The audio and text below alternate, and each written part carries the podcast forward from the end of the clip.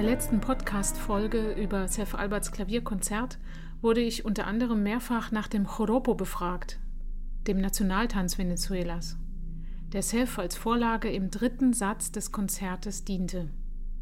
Übrigens, das ist auch die Musik, die immer zu Beginn jeder Folge erklingt.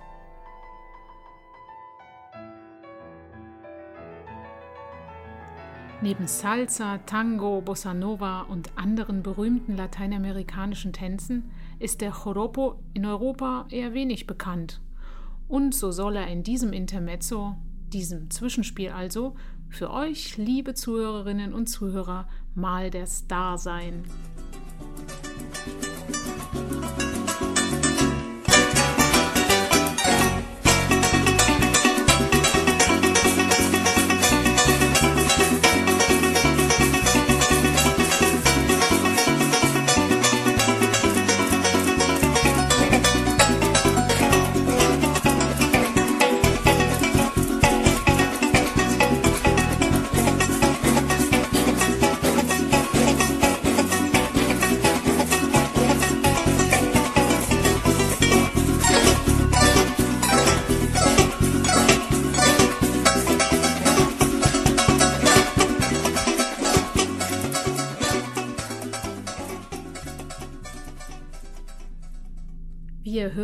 Diese lebendige Musik traditionell mit Gitarren, der Quattro, einer kleineren Gitarre mit vier Saiten, ganz ähnlich aber größer als die Ukulele, und Maracas, den Rasseln, gespielt.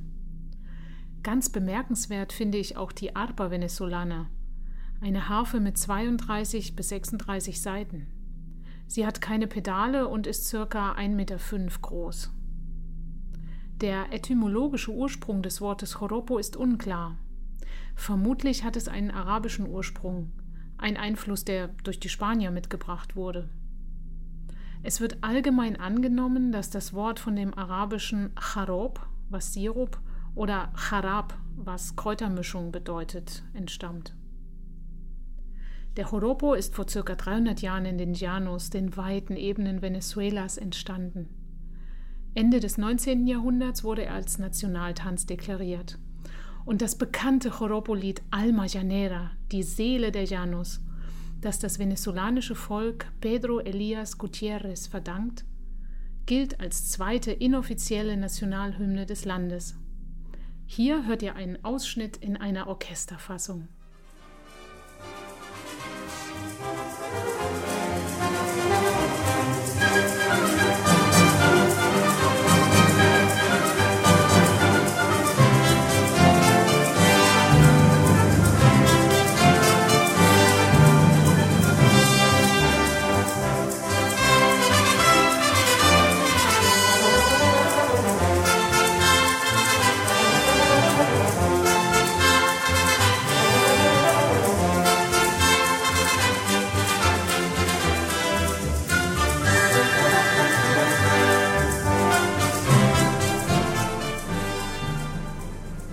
Der vorangegangenen Folge berichtete, ist die gleichzeitige Ausführung zweier Metren des Dreiviertel- und Sechsachteltaktes typisch und die verschiedenen Formen sind abhängig von den verwendeten Instrumenten, dem Beisein eines Sängers und der Geschwindigkeit. Ich habe mich selbst immer wieder mit dem Tanz beschäftigt und in meiner Kadenz im Klavierkonzert von Seth eine eigene Interpretation eines Choropos eingebaut.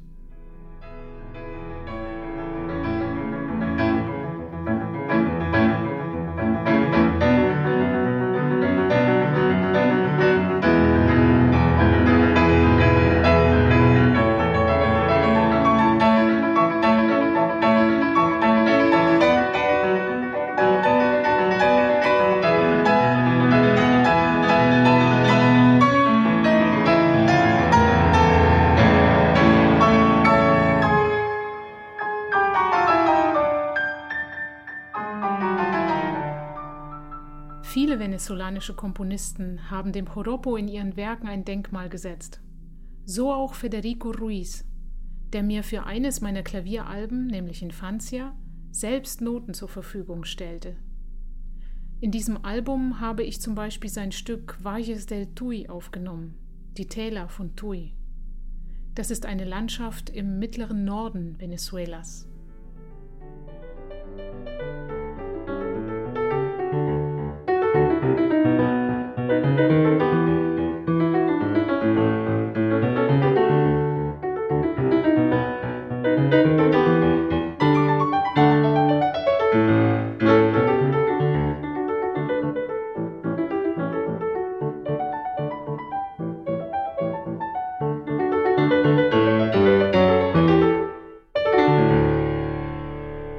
Das Stück basiert auf einer regionalen Variante des sogenannten Joropo Tuyero, der oft mit einer metallbeseiteten Harfe gespielt wird.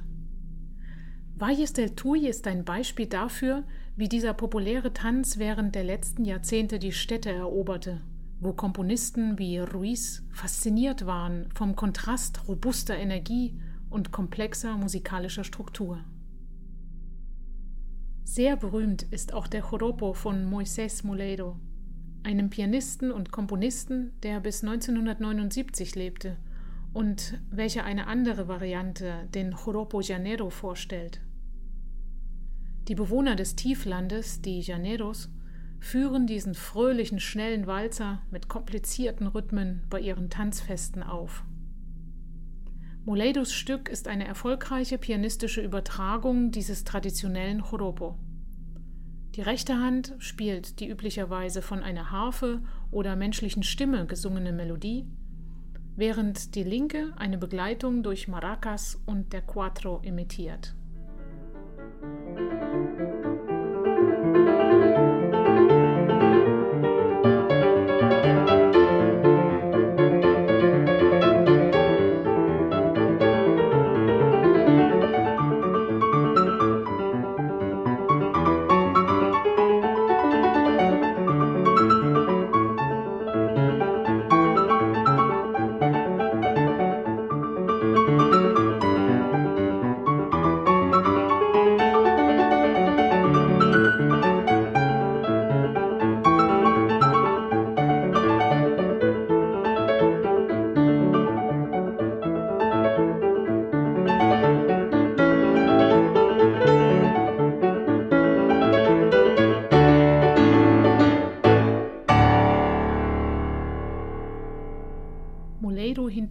Insgesamt ein bemerkenswert schönes, umfangreiches und entdeckenswertes pianistisches Övre. Ein weiterer herausragender venezolanischer Komponist, Antonio Esteves, wird mich in einer der nächsten Podcast-Folgen noch extra beschäftigen. Besonders erwähnenswert finde ich in unserem heutigen Kontext sein bezauberndes Klavierstück Florentino, Cuando era Becerrero. Florentino, als er noch ein Kuhhirte war.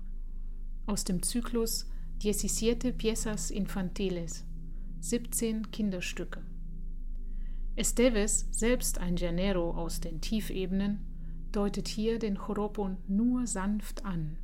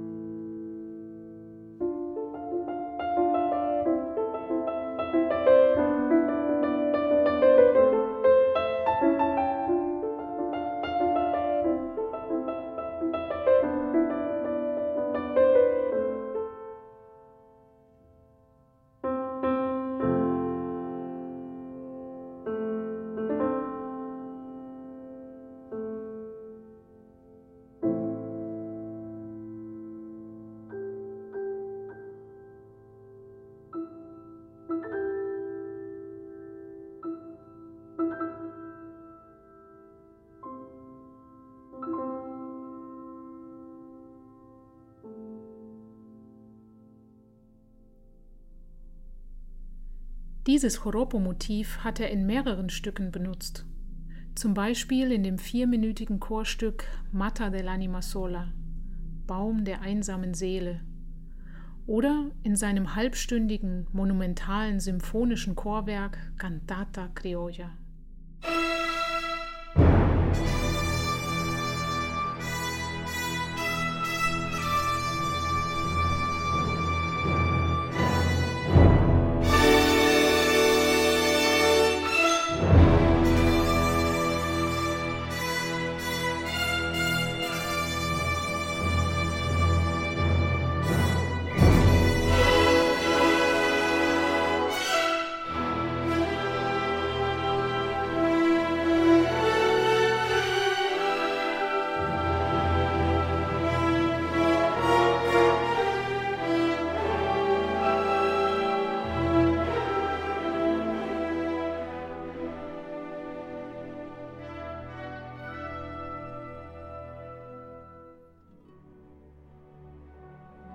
Darin wird die venezolanische Legende Florentino und der Teufel erzählt, die in den Versen des venezolanischen Dichters Alberto Arbelo Torrealba 1940 verewigt wurde.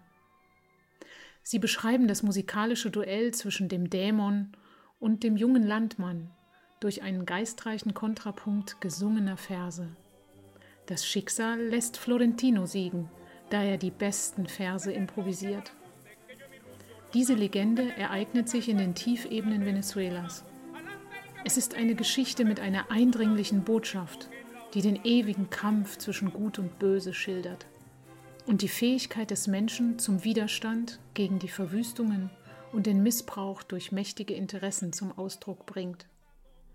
Eine Art David- und Goliath-Geschichte, die den Mut, die Zähigkeit und den unbeugsamen Willen eines Einzelnen symbolisiert der sich angesichts eines scheinbar weit überlegenen Feindes entwickelt. Es ist eine inspirierende Geschichte, die sich auch in unserer Arbeit als Künstler widerspiegelt. Und so war es mehr als Grund genug für Seth Alberts und mich, das Label aller unserer Albumveröffentlichungen Florentin Music zu nennen und dieser Idee Ausdruck zu verleihen.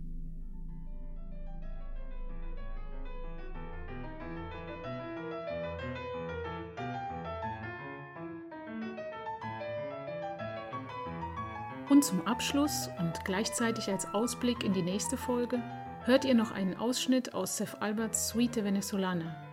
Darin werden zeitgenössische und traditionelle, europäische und lateinamerikanische Einflüsse verflochten. Hier findet sich noch eine andere Variante des Joropo, eine Kirpa.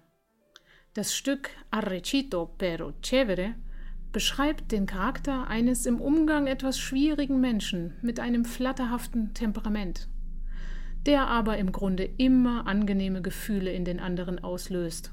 Also arrecito, pero chévere. Bockig, aber dufte.